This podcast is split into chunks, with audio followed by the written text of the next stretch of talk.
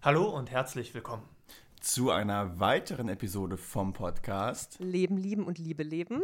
Ich bin Pia und ich habe für euch heute eine schlechte und dafür aber auch eine sehr gute Nachricht. Die schlechte Nachricht ist, ich spreche heute nicht mit Clara zum allerersten Mal. Dafür, ihr habt es schon gehört, spreche ich mit zwei süßen, männlich sozialisierten Menschen, die beide mein Leben sehr bereichern und die heute vielleicht mal eine andere, aber vielleicht auch erstaunlich ähnliche Perspektive auf Dinge geben können, über die ich sonst nur mit Clara, also aus quasi weiblich sozialisierter Perspektive reden konnte. Vielleicht stellt ihr euch kurz vor, ich spreche mit Steffen und mit Merten. Wer seid ihr, woher kennen wir uns? Ähm, ja, ich bin Merten und ähm, ich glaube, Pia, wir kennen uns, wir, wir kennen uns seit einem guten halben Jahr, August letztes Jahr war das, genau. Ähm, und für die Kürze der Zeit eigentlich, eigentlich ja schon, schon, schon sehr, sehr gut, ist, ist mein Empfinden. Ähm, und wenn man es genau nimmt, kenne ich dich auch schon ein Jahr länger, weil ich im August, was war das, 2018? Ja. Ähm, 2018 auf dein Instagram gestoßen worden bin, als ich äh, einer Freundin gegenüber geäußert habe, dass ich in dieselbe Stadt ziehe, in der du wohntest. Und die meinte, ja, hier, guck mal, da gibt es ja, gibt's diese, diese Pia Kraftfutter im Internet ähm, bei Instagram. Die, die macht auch so Sachen mit Nachhaltigkeit und Containern und vegan. Ähm, check das mal aus. Ja, und jetzt sitze ich hier und mache einen Podcast mit dir. Jetzt, Uff. jetzt sitzt er hier, macht einen Podcast mit mir und ist einer meiner zwei Partner. Ja, das äh, Tatsächlich. genau, und dank dem anderen Partner kenne ich Pia. Der hat nämlich lange mit mir gemeinsam in WG gewohnt. Und darum hat Pia als WG-Troll da ganz viel bei uns abgehangen. Und ich bin in den Genuss gekommen, vor zweieinhalb Jahren Pia kennenzulernen. Und Steffen bezeichne ich einfach mal frech als einen meiner besten Freunde. Und er dich so. als WG-Troll. Jetzt, habt ihr, jetzt, habt ihr, jetzt habt ihr die Kategorien. Gern geschehen. Ähm, genau, und kurz vorweg vielleicht, warum ich euch als männlich soziale Menschen bezeichne und nicht als Männer. Ähm, das liegt an meiner persönlichen Annahme, dass unser biologisches Geschlecht, also ob wir jetzt mit Penis, mit Vulva oder mit was ganz anderem geboren werden, gar nicht automatisch so viel zu dem beiträgt, wie wir uns dann unser Leben lang fühlen oder wer wir sind im Endeffekt, sondern vielmehr die Art und Weise, wie wir aufgrund davon, ob wir jetzt mit Penis oder Vulva oder was auch immer geboren werden, ab dem Zeitpunkt unserer Geburt behandelt werden. Also dass wir quasi zu Männern, zu Frauen sozialisiert gemacht werden. Und ich habe das Gefühl, wenn ich sage, hey, ihr Männer, dann nehme ich einfach an, ihr seid mit Penis geboren, deswegen seid ihr ein Mann, deswegen seid ihr, wie ihr seid.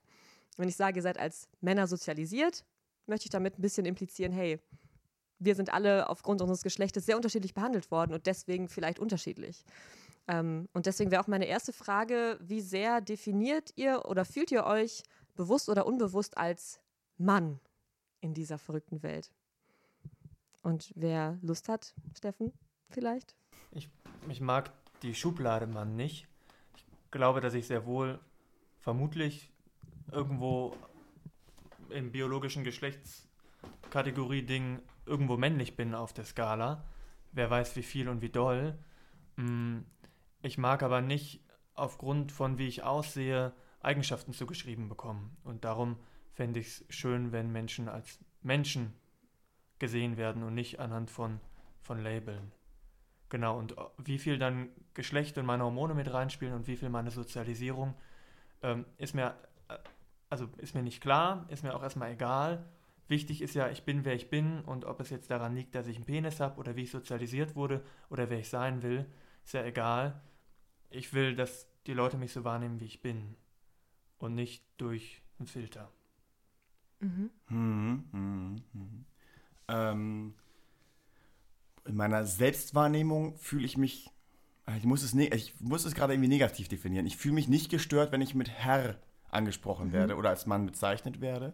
Äh, ich finde männlich, sozi männlich sozialisiertes Wesen oder männlich sozialisierter Mensch auch sehr schön, aber es ist auch quasi Zungenbrecher. Ähm, und ja, mich selbst als männlich definieren, so auf einer regulären, auf regelmäßigen Basis mache ich mir da wenig Kopf drum, eben weil ähm, mich diese Bezeichnung, glaube ich, nicht, nicht stört, nicht, nicht, äh, nicht angreift, ähm, wie wenn jetzt quasi mein Geschlecht irgendwie angenommen wird aufgrund meines Erscheinungsbildes und das aber nicht zutrifft mit dem, äh, mit dem ich mich eigentlich identifiziere. Von da habe ich es da, glaube ich, relativ einfach und sage das mal so wie Steffen, auf diesem biologisch-männlichen Spektrum ähm, verordne ich mich auch. Ich frage mich, ich habe gerade gefragt, ob man das überhaupt irgendwie abstufen kann. Gibt es sehr männlich, mittelmäßig männlich, unterdurchschnittlich männlich, weniger männlich? Oder was ist männlicher als. Und wann wird männlich zu weiblich? Genau, also, so deswegen, ähm, diese Kategorien sind, glaube ich, auch schwierig. Abseits von biologischen Merkmalen. Penis, Bartwuchs, weiß ich nicht. Ähm, was, was, was noch typisch biologischem. Darf ich Werbung machen? Kommt drauf Ja, an. gerne. Äh, es Lass gibt es ein raus. Buch, Geschlecht, L in Klammern, ähm, von Heinz-Jürgen Voss, glaube ich. Da geht es einmal um die Historie von biologischem Geschlecht und wie das erforscht wurde. Mit ganz komischen Mitteln. Dann wurde die Kopfgröße gemessen, um zu beweisen, dass Männer klüger sind. Naja. Wow. Ähm, und dann geht es aber auch um den heutigen biologischen Wissensstand. Und dass es sehr unterschiedliche Chromosomenkombinationen gibt und dann Leute mit XY-Chromosomen auch aussehen wie Frauen zum Beispiel. Hm. Genau, und da geht es auch genau darum, wo zieht man eigentlich diese Grenze. Fand ich Okay. spannend. Ja. Also weil so Merkmale wie lackierte Fingernägel, lange Haare, gefärbte Haare, geschminkt, äh, Grüße an Frau Schöneberger, ähm, das hat alles nichts mit männlich oder weiblich zu tun. Ja, danke, dass du das Barbara Schöneberger eingebracht hast. Oh mein Gott. Ganz kurz für die, die es nicht wissen, Mhm. Barbara Schöneberger hat mal, ich weiß nicht, welcher Anlass das war, In irgendeiner Talkshow im Internet, äh, im, im, im Fernsehen. ähm, genau, jeweils gab es ein Video von ihr, wo sie sagt, dass sie es völlig too much findet, wenn Männer anfangen, sich zu schminken. So nach dem Nee, Motto. sie hat konkret gesagt sogar, Männer Mhm. dürfen sich nicht schminken. Hinterher dann aber rumgerudert und gemeint, das ist halt in meinem Finden, sie finden Ja, das nicht genau. toll, aber sie hat erstmal gesagt, ne, Männer dürfen sich, so, sollten sich oder dürfen Sollten. sich nicht schminken. Sie hat es genau am Ende ein bisschen entschärft, aber es war so die Aussage, dass einfach so, Leute, geht mal nicht so weit mit eurem ganzen. mm, mm. Naja, anyway. Ähm, Ja, Du ganz hast schön grad- deutscher Kulturkreis. Mhm. du hast gerade schon angesprochen, dass du dich aufgrund deines Äußeren halt nicht in eine Schublade stecken möchtest oder stecken lassen möchtest, weil Leute dich ja, also wenn man euch beide sieht, Menschen gehen davon aus, ihr seid Männer, wenn ich das mal so sagen darf, rein optisch. Hast du irgendwie ein Beispiel, wo dir das schon unangenehm passiert ist, dass Leute dich deswegen, also allein wegen deinem Aussehen kategorisiert haben und was angenommen haben von dem, wie du sein müsstest oder bist, was aber gar nicht zu dir gepasst hat, oder wo du gemerkt hast, "Ugh, hallo, lerne mich erstmal kennen, bevor du mich aufgrund von meinem Aussehen als Mann kategorisierst und Dinge annimmst einfach. Mm, In neuen Gruppierungen bei Arbeitsteilung finde ich es zum Teil unangenehm, wenn es irgendwas Technisches zu lösen gibt und die Annahme eher ist, ich kann's, als wer anderes. Wenn ich die einzige männlich gelesene Person bin. So. Ansonsten nicht. Mhm. Ja. Vielleicht wird mir eher nochmal Aggressivität zugeschrieben. Wenn ich schlecht gelaunt aussehe. Dann bin ich meistens gar nicht aggressiv, nur schlecht gelaunt. Ja, fällt dir da was ein? Ich habe gerade überlegt, also mir wurde schon viel zugeschrieben aufgrund von dem ersten Eindruck, aber das war alles nicht geschlechtsspezifisch. Das hat Mhm. nichts mit meinem, mit meinem bi- biologischen Männlichkeit zu tun. Ähm, ich erinnere mich auch nicht dran, dass mir das mal unangenehm aufgefallen ist, dass es hieß so, hier Merten, du bist doch der Kerl, trag mal das. Oder mach mal, nimm, mach, mal, verrichte mal die schwerere körperliche Arbeit. So, so Moment. Ähm, Gab es vielleicht, aber es ist mir keine unangenehme Erinnerung geblieben. Also ich bin da, ich habe mich nie auf meine Männlichkeit oder aufgrund meiner Männlichkeit zu Unrecht bevorzugt oder degradiert oder klassifiziert gefühlt. Mhm. Okay. Aber ich muss auch sagen, meine Wahrnehmung, was das angeht, ist noch nicht lange sehr geschult. Also ich möchte behaupten, dass es vor drei, vier Jahren hätte sein können, dass mir sowas vollkommen durch die Lappen gegangen ist. Ja, weil du noch nicht so auf dem Schirm hattest, wie auch im Patriarchat vielleicht Sexismus unbewusst, ungewollt, ganz subtil passiert auch. Ja, vor allem, Beispiel. vor allem für die subtilen Nuancen Ja. da ähm, und quasi auch so im, im, ähm, im institutionalisierten Alltag. Ähm, da habe ich mein Gespür in, den letzten, in der letzten Zeit sehr viel stärker schärfen können, als ich das in Jahren davor getan habe. Ja. Ich kann euch ja einfach mal mit einem, nennen wir es mal Vorurteil konfrontieren, was ich auch als, als Nachricht, als Frage bekommen habe und wo ich mich gruseligerweise erinnere, das auch ganz lange so als ja, mich weiblich fühlende Person gedacht und sogar ausgesprochen habe. Wir haben das damals, also ich mit meiner besten Freundin so genannt, ähm, der Knochen kommt ja nicht zum Hund. Und damit haben wir gemeint, wir sind der Knochen, gruselig genug, dass wir uns selbst als Frauen so eingestuft haben. Das heißt, wir sprechen die Männer niemals an. Männer kommen zu uns. Ihr müsst uns ansprechen, weil ihr seid der Hund und der Hund will jagen und wir sind quasi nur die begehrenswerte Beute. Das als Dynamik wahrzunehmen, finde ich ganz komisch. Darum habe ich vermutlich meine erste sexuelle Erfahrung auch mit 19 gemacht, wo sowas schon weniger geworden war. Hoffentlich. Bei dir? Leider nicht Also- automatisch, wahrscheinlich. Mhm. Also ich glaube auch. Also kommt euch das bekannt vor, dieses, Ja. dieses, dieser Anspruch an Ja. Männer, ey, du musst den ersten Schritt machen. Ja. Bekannt vorkommen tut mir das auf jeden Fall. Ähm, Aber auf eine belastende Art, dass ihr euch also ich, ich denke gerade so so ein Spektrum auch, also das, das, das zieht ja wirklich auch Bahn bis hin zum, der Mann muss den ersten Schritt machen, die Frau ansprechen, bis hin zu, der Mann macht den Heiratsantrag. Ja. Ähm, so, also, so, der Mann muss den ersten Schritt machen in, in sau vielen Belangen. Ähm, das ist mir sehr oft begegnet. Ich weiß nicht, wie es dir dagegen, Steffen, aber ich habe versucht mit Frauen oder von mir weiblich gelesenen und in Rückmeldung auch weiblich, sich, sich weiblich fühlenden Menschen ähm, darüber zu sprechen. Und ähm, in vielen davon ist das so verankert. Und wenn man, wenn sie darüber nachdenken, fanden sie es aber seltsam. Das ist das, was mir stark in Erinnerung geblieben ist, vor allem aus meiner Studienzeit in Göttingen. Ähm, das ja, irgendwie wünsche ich mir das, aber irgendwie finde ich das auch bekloppt. Ich weiß nicht, wie ist dir das begegnet? Mm, Mir fallen gerade von meinen, zumindest in sexuellen Beziehungen, ganz viele Gegenbeispiele ein. Aber das kann auch daran liegen, dass von mir aus da nichts kommt. Also jemand setzt sich in Bewegung oder es passiert sehr lange nichts und dann in einem ganz anderen Tempo. Mhm. Mhm.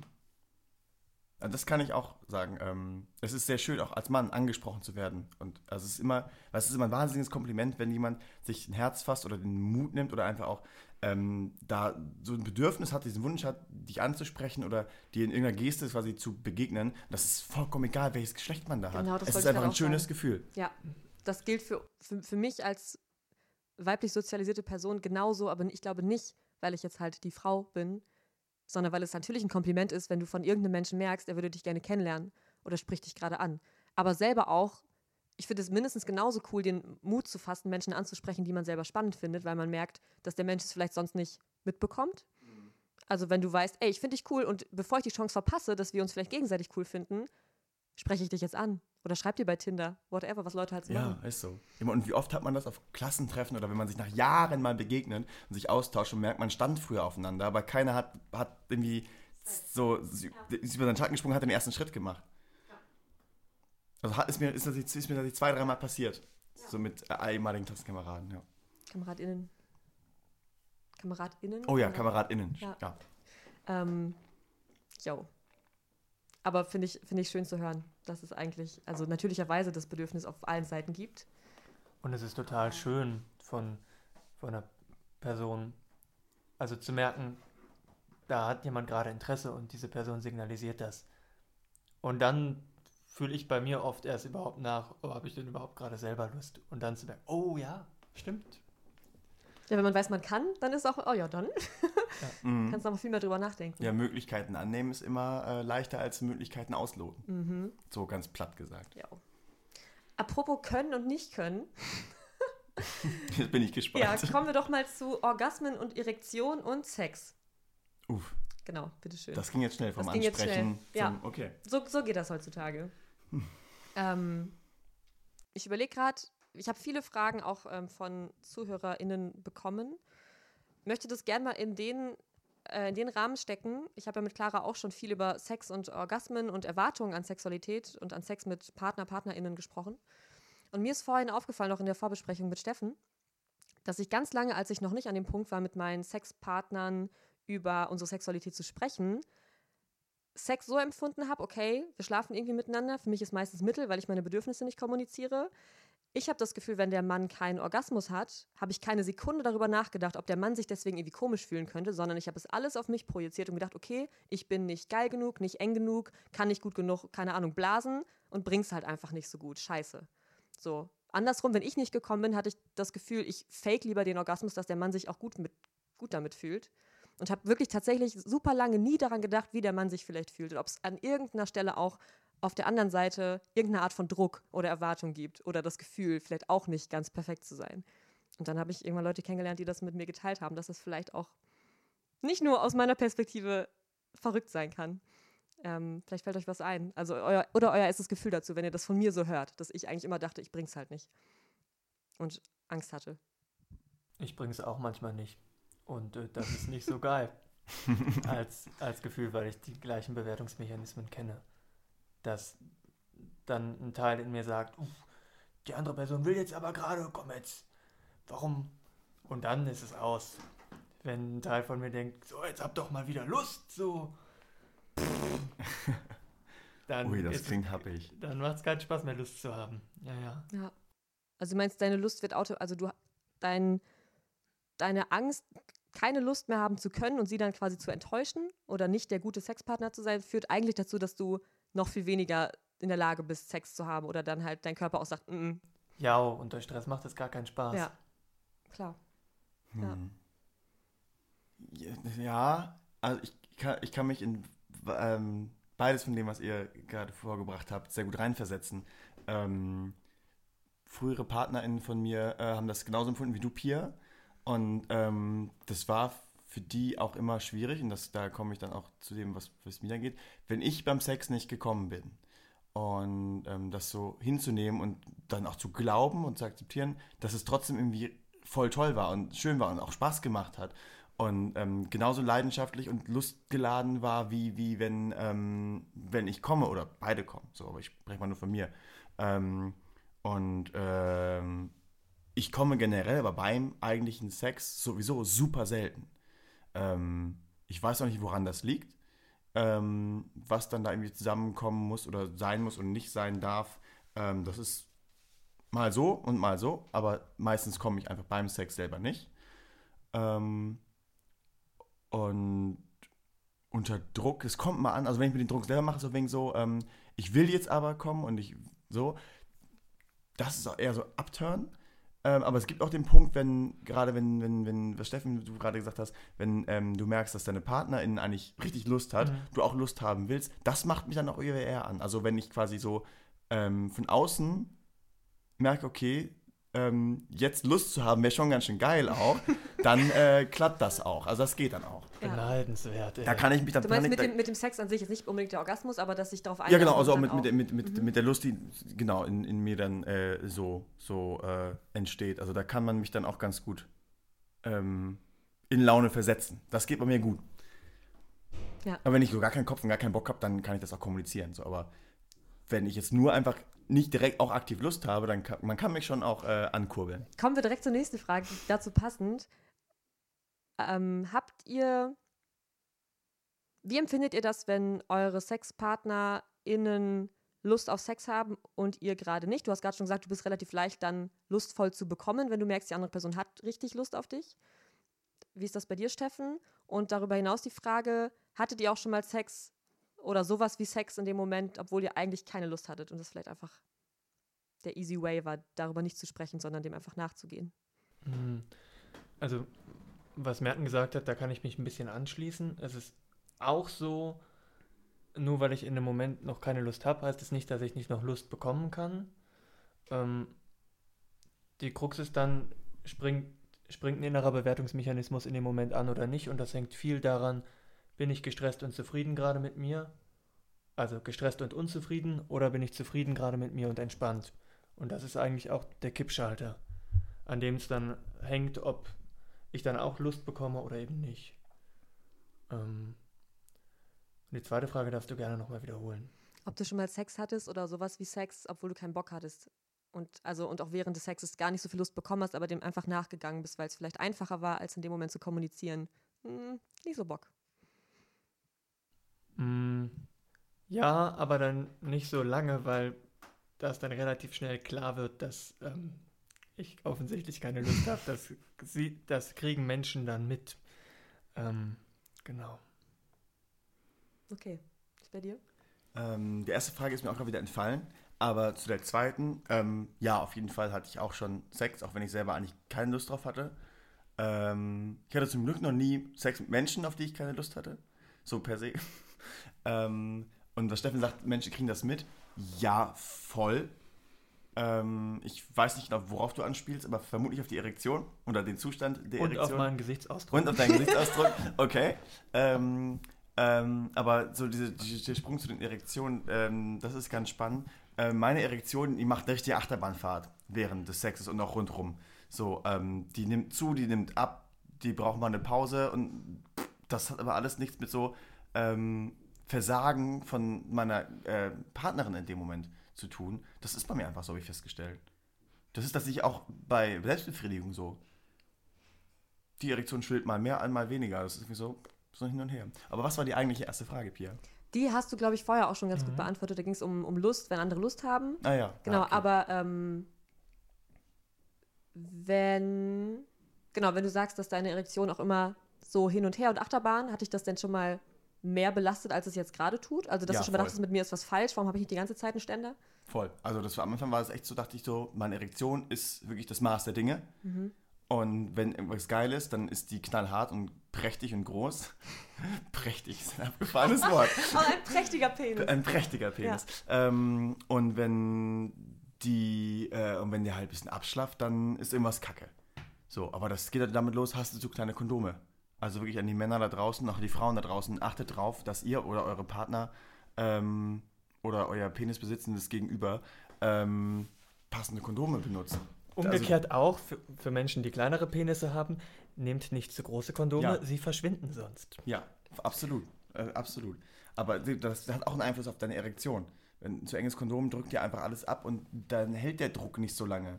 So. Ähm, oder auch wenn, wenn, wenn deine Eichel oder irgendwie deine Penishaut überreizt wird durch zu viel Penetration, dann schwillt es auch ab, weil es einfach so eine Rückzugreaktion des Körpers ist. Du kannst trotzdem noch voll Bock haben und richtig lustgeladen sein. Aber das sind alles so Sachen, die auf deine Erektion einen Penis Einfluss sagt haben. nein. Äh, Penis sagt nein, Nein. aber Kopf sagt doch. Ja. Und ähm, ja, einfach äh, ja, mal auf sich selber hören, nicht nur auf seinen Penis so.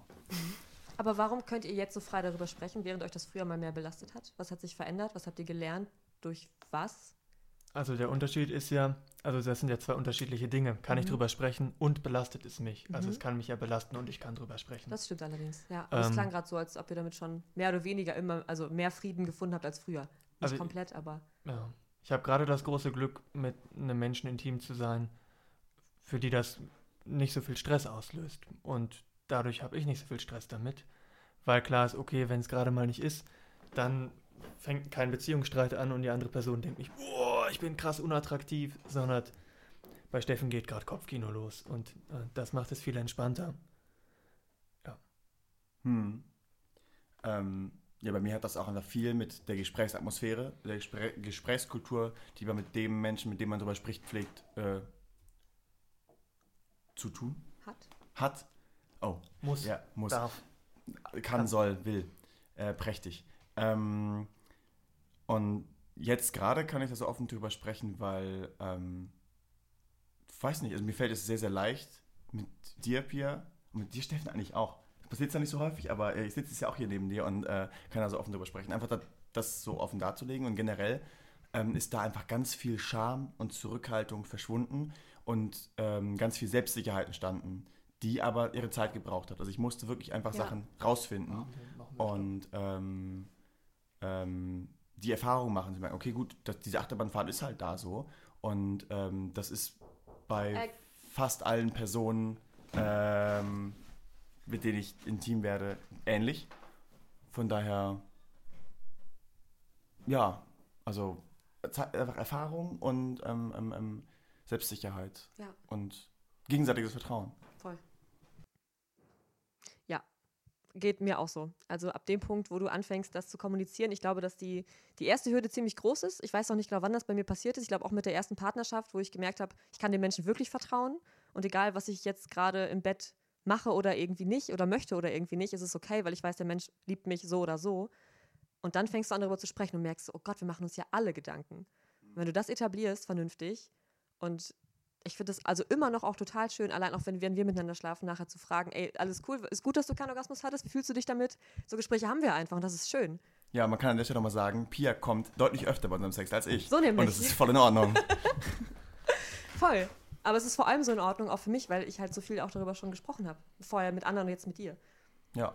Weil es einfach Raum hat, darüber zu sprechen und ich mir gar nicht den Kopf machen muss, wie fühlt er sich jetzt damit? Will er lieber kommen? Was soll ich tun, damit er kommt? Oder soll ich weniger kommen, damit er nicht denkt, ich komme und er. Also, weil dann fragen wir und dann sagen wir und dann wissen wir, wie wir uns fühlen und merken, Genau. eigentlich hat Sex auch so viel mehr Qualitäten als den Orgasmus am Ende, Ja. den man, die man auch viel mehr noch wertschätzen kann, wenn man den Orgasmus vielleicht auch sogar mal bewusst nicht erlebt oder gerade wenn er eh schon nicht kommt, sich dann auf alles andere zu konzentrieren, war für, also ist für mich super bereichernd. Also ist für Sex auch nochmal was ganz anderes. Aber ich muss sagen, Schönes. ich, ich Ja. äh, liebe auch mein, meine Fressattacken nach dem Orgasmus sehr. wenn was da ist. Wenn was da ist. was Aber da ich esse dann wirklich alles. Wir haben noch eine Gurke im Kühlschrank. Ach, ich würde auch eine rohe Gurke essen, gar kein Problem. Einfach reinbeißen. Einfach einmal. Ja, die gibt es zum Nachtisch. Aber zu dieser, äh, ich habe Ja. hab ich doch eine, also eine Anmerkung Bitte. zu dieser Gesprächskultur beim Sex oder Mhm. für den Sex machen. Du hast gerade gesagt, du hast in deiner ersten Partnerschaft einfach gemerkt, dass wir uns alle Gedanken machen und dass man darüber sprechen kann. Ähm, ich habe in meinen vergangenen und in einer vergangenen Beziehung ganz konkret die Erfahrung gemacht, ähm, dass ähm, man versucht, ich habe versucht, diesen Raum zu schaffen und drüber zu sprechen und der anderen Person war das nicht zugänglich. Die konnte das ihre Bedürfnisse, ihre Gefühle, Gedanken dazu nicht vorbringen, nicht artikulieren weil sie selber kein, also kaum Zugriff darauf hatte und auch nicht wirklich wusste, was sie eigentlich für sich will und viel ähm, gerade beim, beim Sex gedacht hat, eben, ähm, dass sie mir auch was bieten muss.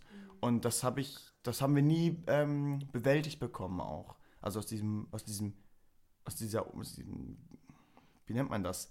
Ähm, ähm, aus dieser Kom- Verschiedenheit einfach in, in dem, was wir da. Was war dein Vorschlag? Kommunikationswüste.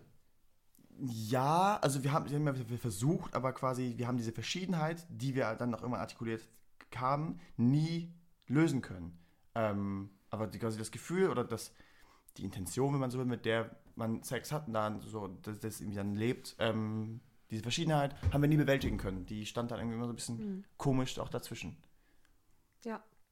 Weil Erkenn wenn der eine Partner einfach Ja. nie oder sehr, sehr, sehr, sehr, sehr selten nur artikuliert kriegt, äh, vorgebracht kriegt, was er möchte, nicht möchte in dem Moment, ähm, und sich selber einfach auch so zurückstellt und sich nicht wichtig ist dabei, dann ist da immer so ein Ungleichgewicht, was ähm, mir irgendwann dann auch quasi einfach unschön aufgefallen ist oder zu Lasten gefallen Mhm. ist. Kennst du das auch, Steffen? So Ungleichheiten in Kommunikationsbedürfnis oder Fähigkeit, Dinge zu artikulieren in solchen Kontexten? Ich habe gerade an meine, meine erste Liebe mit körperlicher Ausliebung gedacht. ähm, und da war es ein bisschen, also da war es eher umgekehrt, dass von mir aus ganz viel, du musst das nicht machen, wenn du nicht willst, kam und was willst du denn gerade? Und es mir aber sehr schwer gefallen ist, zu artikulieren, was ich will. Ähm, Mhm. Genau, und das habe ich dann über die Jahre gelernt und lerne es auch immer noch. Ja. Aber gen ja, genau das Also- war das. Räu- Räume geben finde ich viel einfacher, als sie mir zu nehmen. Also ich wäre quasi dann eher deine Freundin gewesen in damaliger Zeit. Vom, Ja und nein. Also, ähm, ja, doch, ja, ja, also ja und nein. Also, weil ich habe, stand da, bist dann auch wirklich der, der fragt so, ähm, was, also sag, sag mir, was du möchtest oder was, was, was dir gefällt. Ähm, und äh, du gibst quasi einen Raum und der Raum wird nicht genutzt, der bleibt irgendwie so leer stehen. Also da ist Mhm. wirklich dann Wüste. Ähm, in meiner Wahrnehmung. Also vielleicht war das, ist es in ihrer Wahrnehmung, wenn sie das hier hört, äh, auch ganz anders ähm, gewesen. Aber ja, Ich kann es aber auch, ich kann mich auch total gut noch dahin denken, wo ich auch Angst hatte, wenn ich zu viel drüber spreche, weil du, ich habe so ein romantisiertes Bild auch von Sex gehabt, dass es einfach so wild passiert und man weiß, was man will und kriegt, was man braucht, und dann ist es irgendwie heiß und man redet nicht, man stöhnt nur. Und dann sich auch zu trauen, das zu brechen durch auch mal zwischendurch ein ein Aussprechen von, das ist gerade gut, das ist gerade nicht gut oder ich würde gerade eigentlich gar, gar nicht lieber mit dir schlafen, sondern nur kuscheln, dass es auch in dieser Erwartung an einen selber, in meinem Fall an diese weibliche, an diese wilde Weiblichkeit, die man gerne zeigen möchte, um im Endeffekt liebenswert zu sein, dass man so ein bisschen Angst hat, das zu crashen durch Gespräche, weil das nicht diesem romantisierten Idealbild von wildem Sex, wir fallen übereinander her und müssen gar nicht reden, weil alles voll geil ist, entspricht. Jetzt muss ich mal was gegenfragen. Du Ja, hast gerade gesagt, diese, den Anspruch, den du an dein eigenes sexuelles Gebärden hast, Mhm. ähm, den nicht zu erfüllen, war mit der Angst verknüpft, nicht liebenswert zu sein. Ja. Also häng, hingen, hängen für dich Sex und Liebe auch zusammen? Oder hast du, also, oder war das nur so ein, boah, also da hänge ich mich gerade ein bisschen dran auf. Es ist gut, weil das, nee, es entspringt total viel dem, ich glaube, einem meistens unbewussten Anspruch, den ich an Sex hatte früher. Also ich habe, bevor ich meinen, meinen ersten, ich sag mal, richtig mit Liebe Beziehungspartner kennengelernt habe, schon mit Menschen geschlafen, die ich in der Regel nicht so gut kannte, hatte aber im Kern, wenn ich ehrlich zu mir selber bin, eigentlich immer das Bedürfnis oder den Wunsch, dass daraus, dass ich mit den Menschen schlafe, dann doch was, sowas wie eine Beziehung, sowas wie sich verlieben passiert. Also ich hatte nie das Gefühl, ich brauche Sex, ich nehme mir Sex und dann bin ich froh, sondern das Sex haben mit Männern entsprang entweder daraus, dass ich diesem einen bestimmten Mann gerne auch emotional näher kommen würde und dachte, Sex ist vielleicht ein easy way, sich da schon mal irgendwie zu nähern. Oder ich dachte, wenn ich schon viele sexuelle Erfahrungen sammle, so ein bisschen mehr hier und da schon was gemacht habe, bin ich vielleicht generell attraktiver, interessanter und kann dann besser irgendwen kennenlernen, der mich wirklich cool findet und dann im Endeffekt liebt. Also ich glaube, das Bedürfnis nach Liebe war immer mit vorhanden in all den sexuellen Auslebungen, die ich vielleicht auch früher schon hatte, obwohl ich mich da gar nicht groß verliebt gefühlt habe am Anfang. Mit der Hoffnung immer, vielleicht wird es ja was, sowas wie Liebe. Und das finde ich jetzt auch voll krass, sorry Steffen, ähm, finde ich, find ich voll krass. Ähm, so, ich habe mal irgendwann auch in, so einem, in so einem ähnlichen Gespräch so mal gesagt, eigentlich ist es doch so, wenn Frau Sex will, kriegt Frau Sex. So, das war so, so da, dann gehst du in den Club so und wenn du als Mann so quasi du kannst scheitern, wenn du, ich sag mal ganz platt, jemand einen, einen abschleppen willst. Als Frau ist die Wahrscheinlichkeit zu scheitern, das sind halt doofe Worte gerade, mir fällt aber nichts Besseres ein, sehr viel geringer. Ähm, also ist auch wieder so mit den Geschlechterrollen verknüpft gefühlt.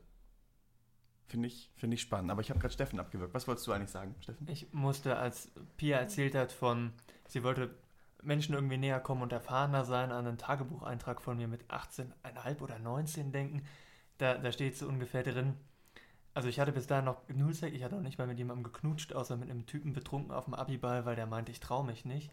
Ähm, dass ich, dass ich mich jetzt einfach mal auf den Weg mache und irgendwelche Erfahrungen sammle, damit ich nicht irgendwann völlig unbescholten da stehe und Leute sind, sind so, so super erfahren bist. und dass ich nicht abgehangen bin. Also ich habe irgendwann eine strategische Entscheidung getroffen und bin dann im Nachhinein auch sehr glücklich mit dem geworden, was da rausgekommen ist. So. Aber okay. 19 ist bei dir auch noch nicht so lange her, ne? Nee. So nämlich. Ja. ja Jungspund. Fällt mir gerade so ein. Ja. Jetzt habe ich das offenbart. Ups. Wie hängt denn für euch Sex und Liebe zusammen? Oder wie war früher euer Gefühl? Hat sich was verändert?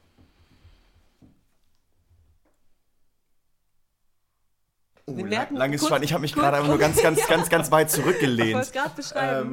Ähm, ja. Der geht gerne kurz, kurz in euch. Also. Ich kann es ja nochmal kurz ausformulieren. Ja, gerne. Ähm, gehört Sex und Liebe immer zusammen? Muss Sex und Liebe immer zusammengehören? Oder nicht? Hm. Für mich muss Sex und Liebe nicht immer zusammengehören, wenn wir bei Liebe nicht von der klassischen romantischen Liebe sprechen. Wenn Liebe ist, ich fühle mich einem Menschen sehr, sehr verbunden und möchte gern Zeit mit dem Menschen verbringen und wünsche mir, dass dieser Mensch in irgendeiner Form in meinem Leben ist und vielleicht auch bleibt. Und irgendwas macht es hormonell mit mir, mit dieser Person zusammen zu sein und es ist in der Qualität anders. Anders lässt es sich vielleicht nicht beschreiben als mit vielen anderen Menschen. Dann finde ich, gehören Liebe und Sexualität nicht zusammen. Wenn Sexualität ähm, ausgelebt wird, dann finde ich das super schön. Und ich finde, mit Menschen, die ich liebe, ist eine Basis da, um das sehr schön zu tun. Aber nur weil ich mit einem Menschen gerade nicht sexuell sein wollen würde, würde das dann auch nicht heißen, dass ich die Person nicht mehr liebe. Weil das für mich unterschiedliche Dinge sind. Das eine ist ein Bedürfnis, das auch abhängig davon ist, wie fühle ich mich mit mir selbst gerade. Und das andere ist ein Gefühl zu einer anderen Person. Und da kann ich auch, wenn ich mich unwohl mit mir fühle, eine ganz tiefe Zuneigung spüren. Und das wäre dann die Liebe. Schön gesagt. Ja, da steckt ganz viel, ganz viel von dem drin, was ich auch denke. Ähm ich bin dann also auf ganz, ganz anderen Wege hingekommen. Ähm, die erste Erinnerung, die ich an den Zusammenhang zwischen Sex und Liebe habe, liegt sehr weit zurück, als ich selber noch nie geliebt hatte, denke ich. Also abseits der familiären Liebe so. Ähm, und auch noch, ich, boah, vielleicht habe ich schon mal geknutscht, aber keine großen sexuellen Erfahrungen hatte. Ähm, und zwar hatte ich, ich glaube, es war eine Bild. Bild hatte doch mal so die, das Bild Girl des Monats mit drin. So immer diese, diese nackt oder fast nackt abgelichteten ähm, Idealschönheiten, wenn man so will. Und ähm, die eine wurde, hat eben auch, wurde interviewt äh, zu Zusammenhang von Sex und Liebe. Und sie hat gemeint, eben Sex geht auch ohne Liebe. Das ist dann für sie so pure Lust und Leidenschaft. Und das fand ich damals, ähm, wo ich noch keine Ahnung hatte, zu welcher Lust und Leidenschaft ich eventuell fähig bin oder nicht fähig bin. Ähm, Steffen lacht. ähm, Ähm, ich fand das sehr schön. Ich fand das, ich fand, fand das eine ziemlich coole Aussage. Abseits davon, dass es die Bild ist und ein völlig unangebrachtes Format, gibt es auch, glaube ich, nicht mehr. Also die Bild schon leider, aber das Format nicht. Ähm, und andererseits ist es auch heute noch so, dass für mich Sex in einer Liebes, Klammer auf, Liebesklammer zu Beziehung eine wichtige Rolle spielt. Ähm, weil ich an sich ganz gerne Sex habe aber ähm, ich habe auch schon eine ähm, Partnerin in einer vergangenen Beziehung angeboten und das habe ich komplett aufrichtig so gemeint, dass wenn ähm, Sexualität oder Sex für sie, vielleicht in dem Moment, aber auch generell, so ein großes Problem ist, dass wir überhaupt nicht mehr miteinander schlafen müssen. So, es gibt A, ganz viel neben reinem Sex und ähm, ist und, und das ist nicht, also ich hätte es darauf ankommen lassen, rauszufinden, ob das ein essentieller Baustein für eine Beziehung, die ich führe, ist oder nicht. Und ähm, inzwischen weiß ich, biochemisch ist es das sogar, weil in dem Moment, wo man mit Menschen schläft und auch gemeinsam Höhepunkt erlebt zum Beispiel, ähm, ich habe den Namen vergessen, aber es wird ein ähm, Enzymhormon im Kopf ausgeschüttet, mhm. das umgangssprachlich Bindungshormon heißt. Das wird auch ganz krass krass ausgeschüttet bei einer Geburt, wenn die Frau gebärt. Ähm, ja, weil es quasi wirklich so ähm, sich dazu führt, dass man sich an Menschen mehr gebunden fühlt, mehr hingezogen fühlt ähm, und so weiter und so fort. Macht ja biologisch auch total Sinn. Von daher ist dieses, ähm, man schläft miteinander, hat aber keine Gefühle füreinander, aus dem Sinn irgendwie unsinnig, finde ich. Ähm, das kann eigentlich dann nur so Hassficken sein, wirklich. Ähm, also ja, weiß ich nicht. Weiß ich, ich auch nicht, aber also ja. aus dem, selbst macht das für mich keinen Sinn. Oder wenig, wenig Sinn. Oder ich kann es mir nicht ganz erklären. Mhm. Ähm, also ja, ich kann mir vorstellen, dass Liebe ohne Sex funktioniert. Sex ohne Liebe funktioniert sowieso. Ähm, für mich. Aber eine Liebesbeziehung und guten Sex haben ist nicht nur eine Idealvorstellung. Das fühlt sich einfach gut an. Ist so. Ja. Ja. Wir warten auf Steffen, der ist gerade auf Klo. Ja, wir warten auf Steffen. Steffen ist gerade auf Toilette. Ich grinse ein bisschen. Ich grinse auch ein bisschen. Aber, ähm, ha, da ist Steffen wieder. Ha, ich habe gepinkelt. Welcome back. Hast du im Sitzen oder im Stehen gepinkelt? Im Sitzen. Fein. Also ich kann nicht so gut zielen und darum wäre es ziemlich asozial, im Stehen zu pinkeln. Aber ist im Stehen pinkeln nicht männlich? Also nur weil man die Fähigkeit zu etwas hat, ist es, glaube ich, nicht so, dass es eine definierende Eigenschaft von einem sein muss. Und da würde ich auch beim im Stehen pinkeln für plädieren. Nur weil ich im Stehen pinkeln kann, muss ich mich darüber nicht definieren und abgrenzen. Bravo. Ich pinkel auch gerne im Stehen. Da gibt es auch ein sehr schönes Bild von dir. Geht viel daneben. Ja, aber es gibt ein sehr schönes Bild von dir am Pissoir. Ja. Mhm. Es gibt ja Pinkelhilfen für Frauen, dass ja. wir im Stehen pinkeln können. Geil. Macht Spaß. Wow. so schnell von Sex und Liebe zu im Stehen pinkeln. Pipi machen. Ja.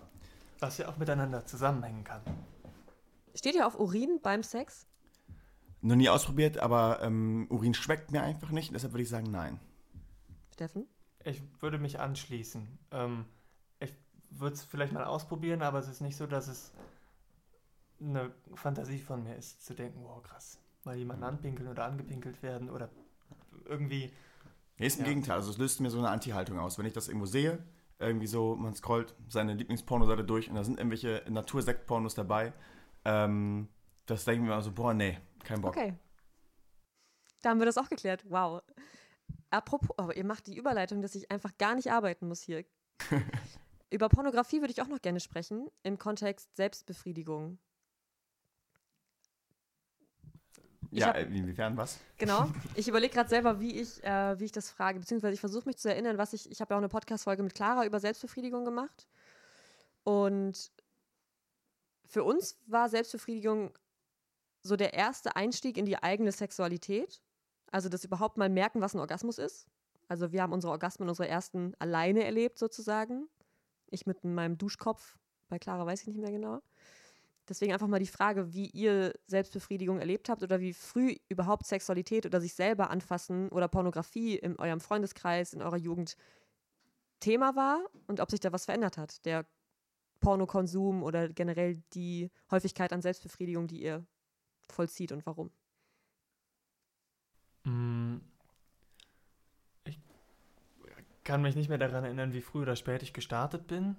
Ich weiß allerdings, dass mein erster Einstieg in Sexualität. Einmal war zu merken, irgendwie ziehen mich bestimmte Frauen an und ich habe ein aufregendes Bauchgefühl dazu.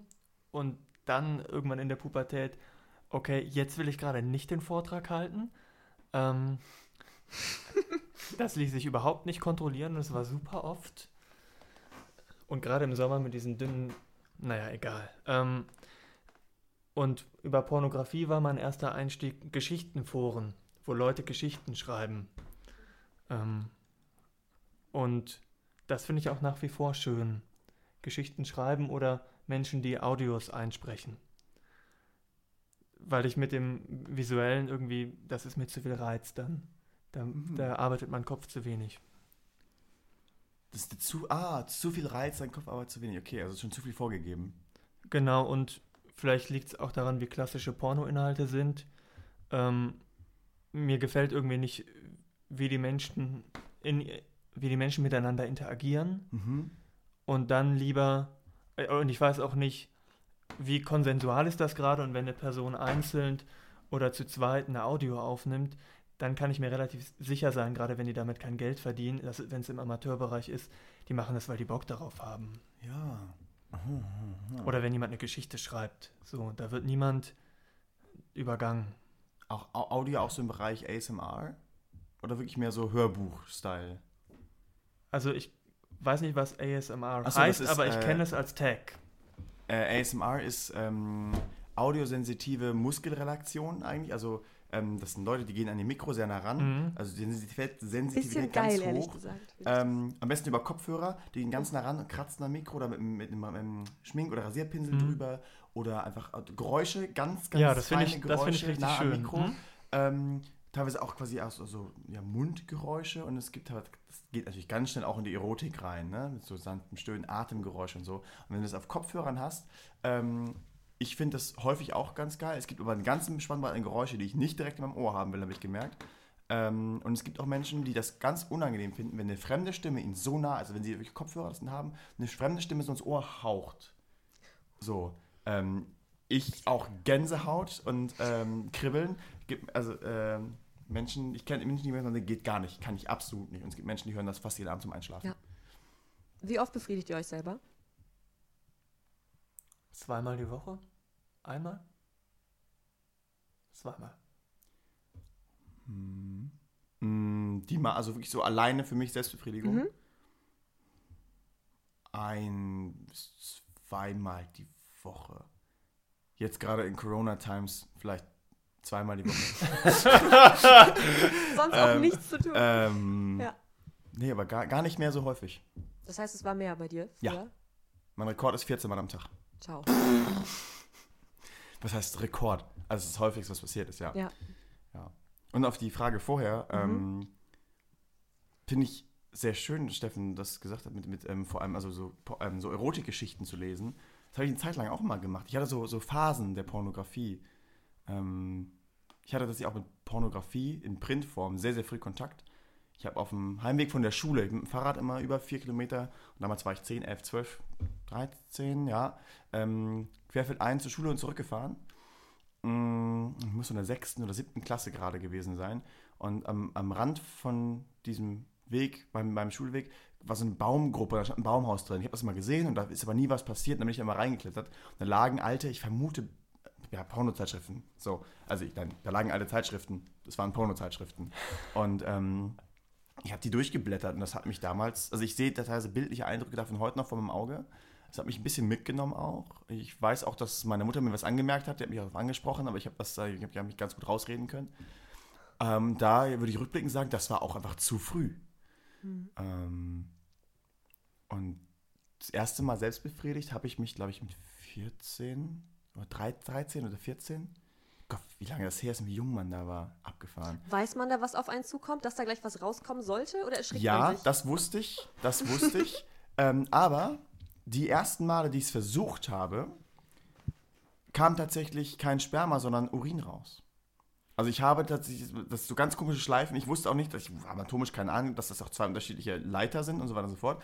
Ähm, und ich habe dann quasi, ich habe masturbiert und dann gepinkelt. Aber es kam kein Ejakulat. Aber es war kein Ejakulat dabei. Mhm. Ja. Also, also mein erstes Mal, mein erstes, ähm, mein erstes Samenerguss war auch so relativ klassisch im Schlaf nachts und morgens halt so feuchte Flecken. Also so, ups. Genau, und ich wusste gar nicht, was diese feuchten Flecken sind und habe irgendwann meine Mama gefragt, warum denn meine Hose so komische Flecken hat. Und die konnte mir das dann natürlich erklären. Ähm, genau, so wurde ich aufgeklärt. Cool. Und dann, dann wusste ich, es war ein bisschen unangenehm. Äh, War dir das, war das schambehaftet in dem Moment? ja, Mhm. Weil, weil ich also A, weil ich es nicht wusste, was es ist. Und B, weil mir dann danach, dann, als ich wusste, was es ist, natürlich klar wurde, was ich da für Gedanken gehabt hatte oder was ich geträumt hatte und dass es offensichtlich eine Auswirkung gehabt hatte und ich hatte Hm. es nur nicht mitbekommen. Äh, und dann war es im Moment so, boah, hoffentlich fragt meine Mama das jetzt nicht auch. Aber hat sie nicht? Nee, Hat sie nicht. Okay. sie hat dann 20 Bücher über Sexualaufklärung einmal als Comic oder sonst wie ins Bücherregal von uns gestellt und gesagt, wenn du irgendwann mal was wissen willst, kannst du es da nachlesen. Cool. Fühlt ihr euch generell gut aufgeklärt von euren Eltern? Ja.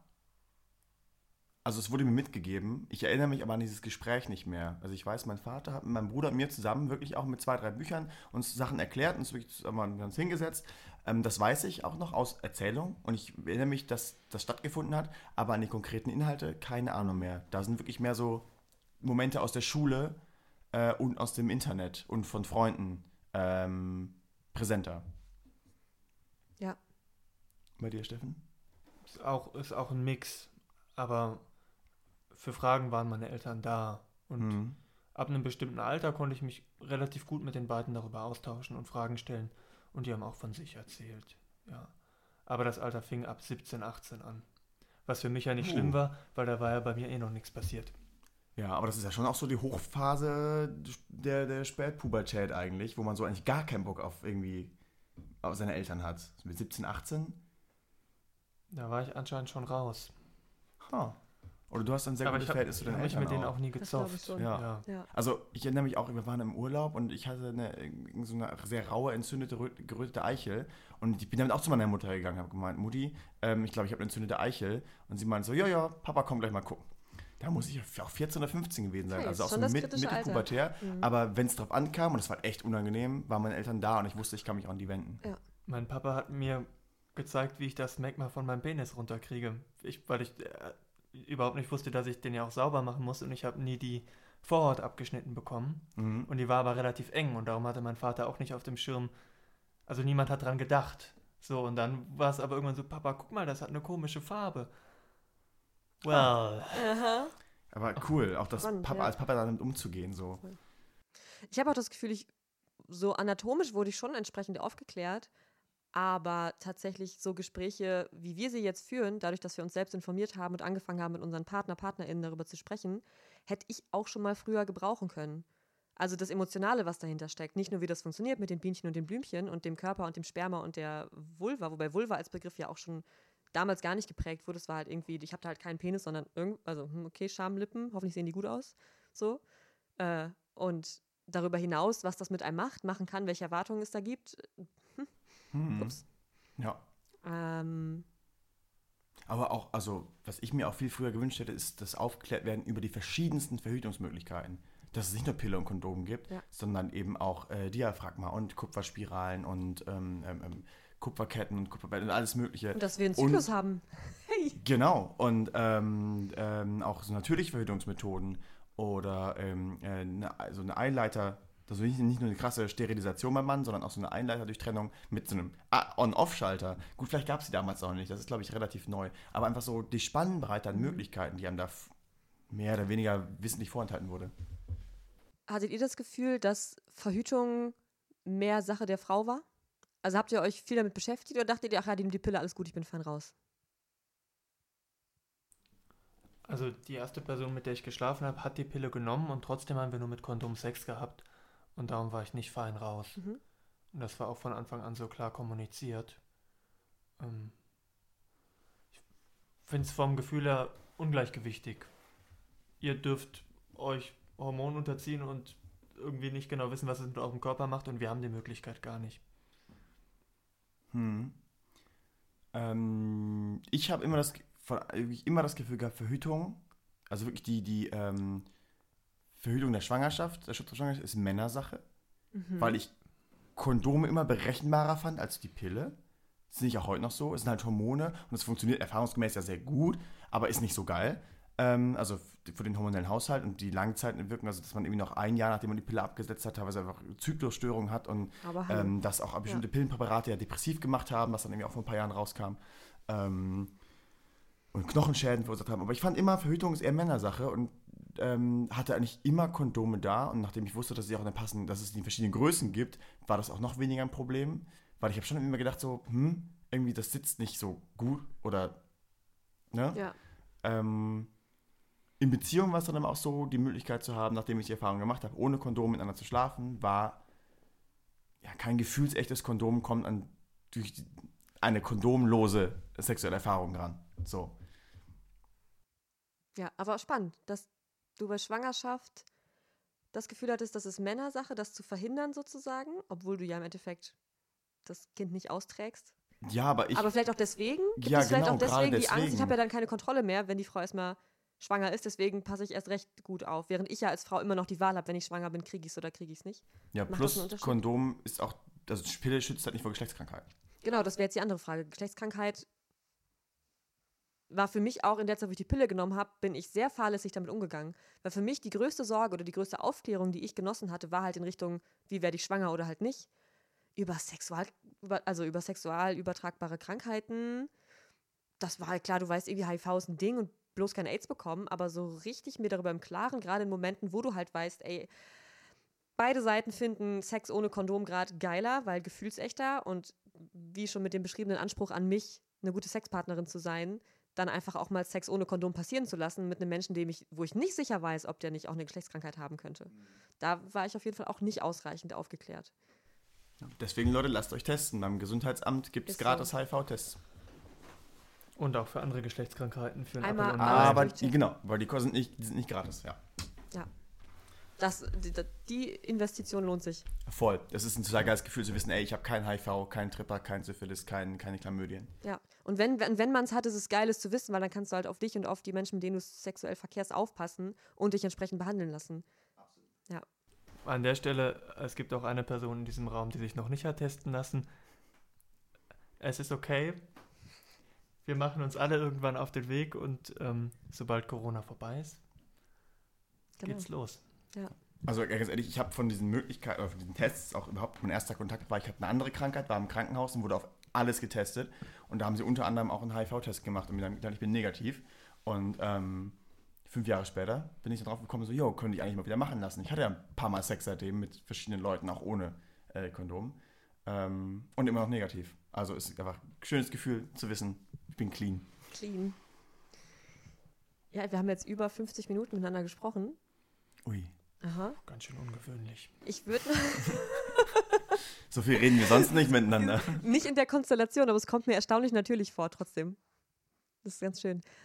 Deswegen noch abschließend, gibt es Dinge, die ihr gerne noch loswerden möchtet oder die in Bezug zu einer von den Thematiken die Welt noch wissen sollte von euch oder ein Wunsch an unsere ZuhörerInnen, ein Appell, ein alles Gute, weiß ich nicht. Ihr habt noch so viel Zeit, wie ihr möchtet. Okay, ich habe äh, da was vorbereitet. also mein Gefühl gerade ist, dass ich vor allem nochmal Fürsprache halten will dafür, dass wir uns alle Zeit und Raum nehmen, um nachzufühlen, was wir wollen und das auszusprechen. Und uns da nicht, und das ist manchmal schwer, ähm, von wie sollte es sein, in den Quark reden lassen. Hm, weil, also, ja, ganz voll. Das, was wie es sein sollte, ähm, bestimmt erstmal, bestimmst du selbst und dein Partner, deine Partnerin auch, sie, er, er, sie selbst. Ähm, und daraus ergibt sich dann immer was Neues. Also man hat auch mit nicht zwei Menschen aber auf gleiche Art und Weise Sex. Was? Sex ist Kommunikation. Und beim Sex reden ist nicht nur, äh, oder kommunizieren ist nicht nur stöhnen und sich wilde Sachen ins Ohr äh, quieken, ähm, sondern Bedürfnisse artikulieren, verbal und nonverbal. Ja, Schön. Ich finde außerdem Pornografie ist ein großes Thema.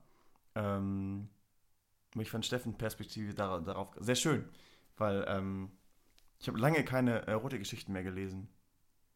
Und es hat mich aber erinnert, wie schön das eigentlich ist, weil da echt viel im Kopf passiert. Passieren kann. Viel mehr als ähm, bei Pornografie in Videoform. Danke für den Tipp, Steffen. Ja, bitteschön. Und Ja, an der Stelle auch ja. danke, Pia, für die Einladung und für die wunderbare Moderation. Danke. Ja, voll. Das hat ultra viel Spaß gemacht. Krass. Pia sitzt auch nur da und Ich grinst. bin einfach richtig glücklich. Ja, aber ich hatte ja keine Vorstellung. Also ich war mir ja bewusst, dass ich mit euch darüber gut sprechen kann, deswegen habe ich euch auch gefragt. Aber schöne Dynamik.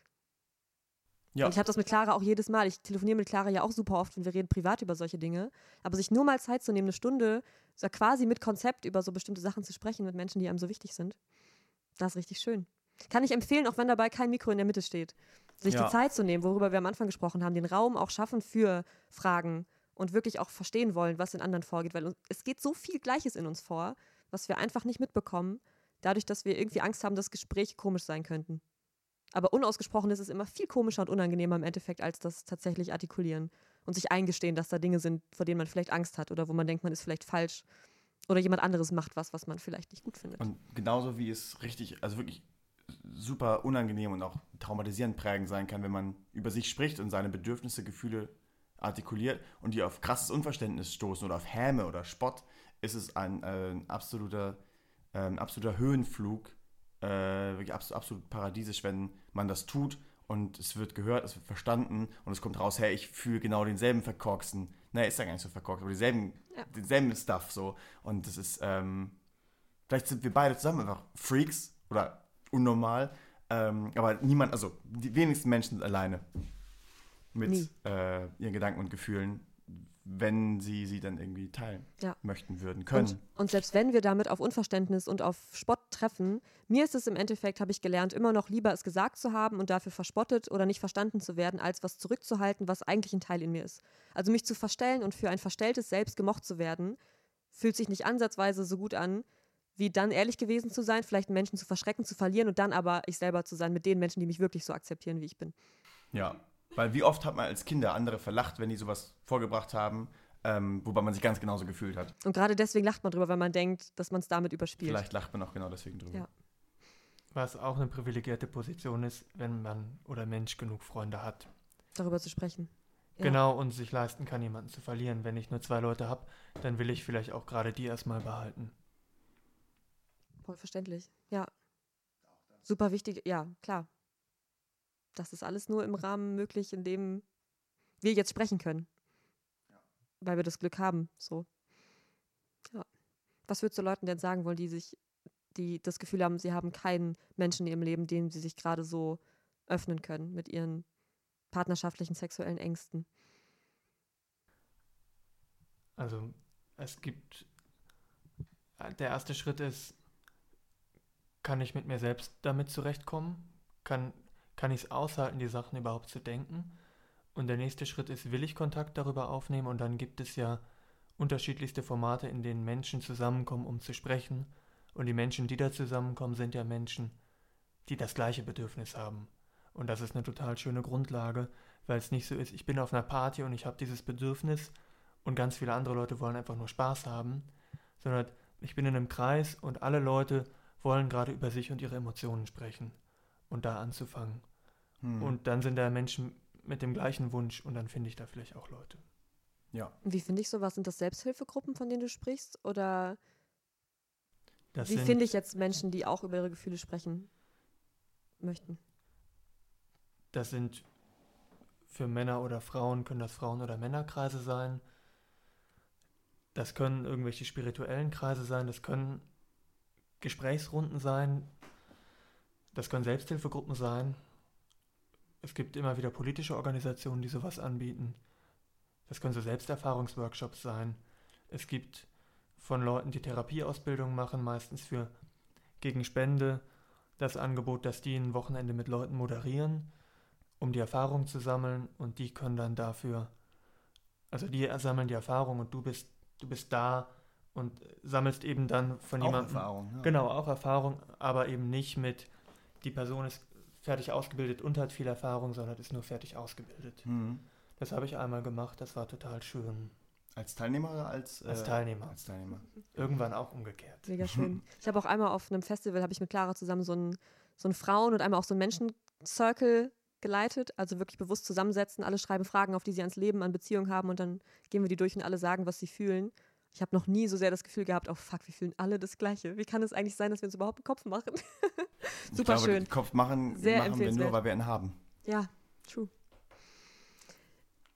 Tschüss. Schön, dass ihr ähm, Pia ist durch. Ich bin, nee, ich bin total glücklich, aber auch durch. Mhm. Und genau, ich würde euch einfach bitten, also ihr, die jetzt hier zuhört, ich glaube, ich mache nicht zum letzten Mal einen Podcast mit Merten und Steffen, vielleicht auch mit anderen männlich, weiblich oder sonst wie gelesenen Personen. Also wenn ihr noch Fragen habt, die darüber hinausgehen oder über alles hinausgehen, was wir jetzt besprochen haben, oder sich auf irgendwas beziehen, Oder anknüpft, genau. anknüpfen, ähm, wenn euch was unklar geblieben ist, schreibt mir das gerne bei Instagram, Pia Kraftfutter, schreibt das Clara, clara.carolina mit 2a. In der Beschreibung von der Folge steht eh auch nochmal alles drin, wie ihr uns erreicht, wo ihr uns Fragen stellen könnt. Und wenn ihr selber mal Interesse habt ähm, oder das Gefühl, ihr könnt zu einem Podcast was beitragen, wir öffnen uns ja jetzt anscheinend nicht nur in unseren Beziehungen, sondern auch in unserem Podcast anderen Menschen. Und das finde ich sehr schön. Genau, deswegen seid mal gespannt auf noch mehr.